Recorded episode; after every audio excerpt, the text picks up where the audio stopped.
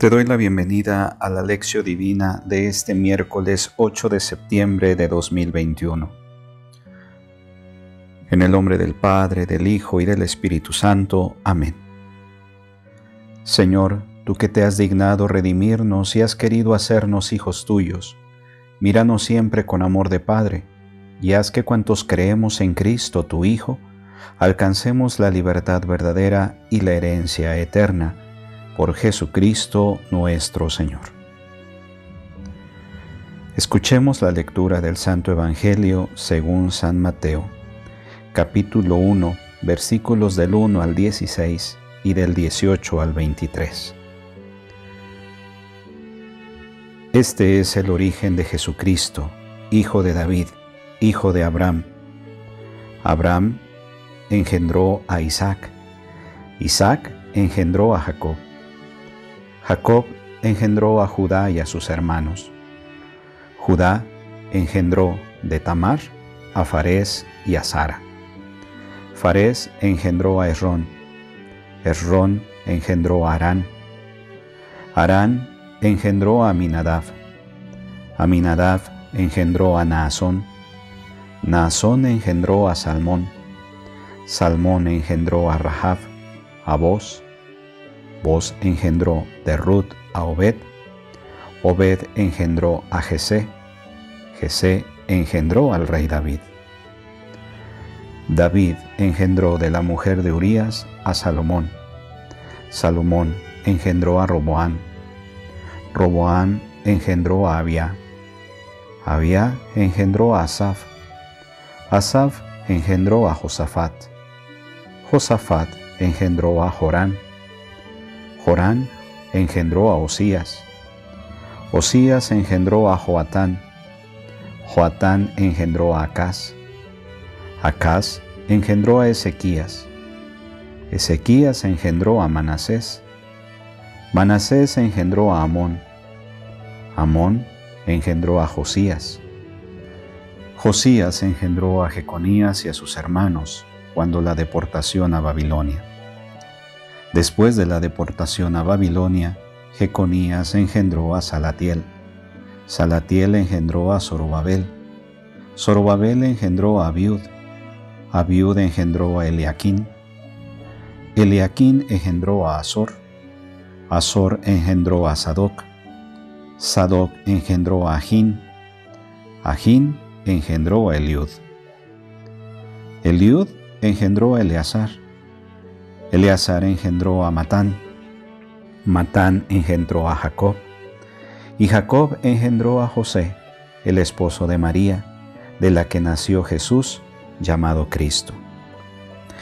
Cristo vino al mundo de la siguiente manera. Estando María, su madre, desposada con José, y antes de que vivieran juntos, sucedió que ella, por obra del Espíritu Santo, estaba esperando un hijo. José, su esposo, que era hombre justo, no queriendo ponerla en evidencia, pensó dejarla en secreto. Mientras pensaba en estas cosas, un ángel del Señor le dijo en sueños, José, hijo de David, no dudes en recibir en tu casa a María, tu esposa, porque ella ha concebido por obra del Espíritu Santo. Dará a luz un hijo y tú le pondrás el nombre de Jesús porque Él salvará a su pueblo de sus pecados. Todo esto sucedió para que se cumpliera lo que había dicho el Señor por boca del profeta Isaías. He aquí que la Virgen concebirá y dará a luz un hijo, a quien pondrán el nombre de Emanuel, que quiere decir Dios con nosotros. Palabra del Señor. Hoy 8 de septiembre, fiesta de la Natividad de Nuestra Señora, el Evangelio nos presenta la genealogía de Jesús. Por medio de una lista de nombres de los antepasados, el evangelista cuenta a las comunidades quién es Jesús y cómo Dios actúa de forma sorprendente para cumplir en él su promesa. Nuestras credenciales de identidad llevan nuestro nombre y el nombre de nuestro país algunas personas, para decir quiénes son, recuerdan también todos los nombres de los antepasados de la familia. Otros se avergüenzan de algunos de ellos y se esconden detrás de apariencias que engañan. Esta credencial de identidad de Jesús tiene muchos nombres. En la lista de estos nombres hay una gran novedad. En aquel tiempo, las genealogías traían a menudo los nombres de hombres. Por esto extraña el que Mateo coloque a cinco mujeres entre los antepasados de Jesús. Tamar, Raab, Ruth, la mujer de Urías y María. ¿Por qué escogió exactamente a estas cinco mujeres y no a otras? Esta es la pregunta que el Evangelio de Mateo deja en nuestra cabeza. En el comienzo y en el final de la genealogía, Mateo deja claro cuál es la identidad de Jesús. Él es el Mesías, hijo de David e hijo de Abraham. Como descendiente de David, Jesús es la respuesta de Dios a las expectativas del pueblo judío. Como descendiente de Abraham, es una fuente de bendición y de esperanza para todas las naciones de la tierra. Así, tanto los judíos como los paganos, que formaban parte de las comunidades de Siria y de Palestina en la época de Mateo, ambos podían ver sus esperanzas realizadas en Jesús. Al elaborar la lista de los antepasados de Jesús, Mateo adoptó un esquema de 3 por 14 generaciones. El número 3 es el número de la divinidad. El número 14 es 2 veces 7, que es el número de la perfección. En aquel tiempo, era común interpretar o calcular la acción de Dios a través de números y fechas. Por medio de estos cálculos simbólicos, Mateo revela la presencia de Dios a lo largo de generaciones y expresa la convicción de las comunidades. Jesús apareció en el tiempo establecido por Dios. Con su llegada, la historia alcanza su pleno cumplimiento. El mensaje de las cinco mujeres citadas en la genealogía nos muestra que Jesús es la respuesta de Dios a las expectativas tanto de judíos como de paganos. Sí, pero lo es de una forma totalmente sorprendente. En la historia de las cuatro mujeres del Antiguo Testamento citadas en la genealogía existe algo anormal. Las cuatro eran extranjeras. Concibieron a sus hijos fuera de los patrones normales del comportamiento de la época y no satisfacieron las exigencias de las leyes de la pureza en el tiempo de Jesús. Tamar, una cananea viuda, se vistió de prostituta para obligar a Judá a que fuera fiel a la ley y a darle un hijo. Roab, una cananea, prostituta de Jericó, hizo alianza con los israelitas, los ayudó a entrar en la tierra prometida y profesó su fe en Dios, libertador del Éxodo.